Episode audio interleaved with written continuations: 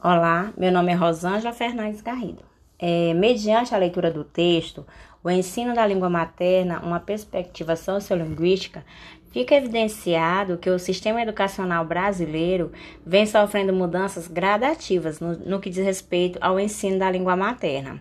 Apesar de mudanças, ainda, ainda é possível afirmar que a escola ela não reconhece por completo a realidade heterogênea da língua e ainda se atenta apenas à programação da língua cultivada pela tradição gramatical trabalhando a língua padrão como única possibilidade de acerto, excluindo assim as demais variantes, rotulando-as como um erro ou desvio. Diante disto, é válido observar que a ideia de ensinar a língua materna é um tanto paradoxal,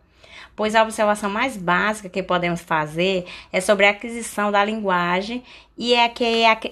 em que a criança em qualquer ponto do mundo, adquire a língua falada na família e na comunidade em que é criada, e a faz perfeitamente, sem instrução formal. Ao participar das atividades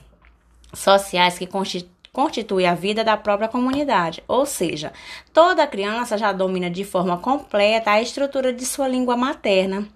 E é fato que o objetivo da leitura deste artigo é de apresentar o sociolinguística enquanto conhecimento essencial para que haja assim um ensino global e eficaz,